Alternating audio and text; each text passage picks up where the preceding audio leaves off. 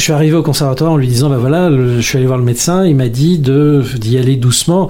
Et le prof m'a regardé, m'a dit, si vous avez des douleurs, c'est bien fait pour vous, le piano vous rend tout ce que vous lui faites. Et c'est vrai que ce poids-là, ce poids de la performance, ce poids de l'excellence, euh, joue beaucoup aussi sur euh, le fait de dire ou pas qu'il y a des douleurs et le fait de modifier ses gestes pour éviter les douleurs. C'est comme le sport. Si vous faites trop de sport, vous faites des claquages, vous faites des tendinites, etc. C'est un entraînement physique.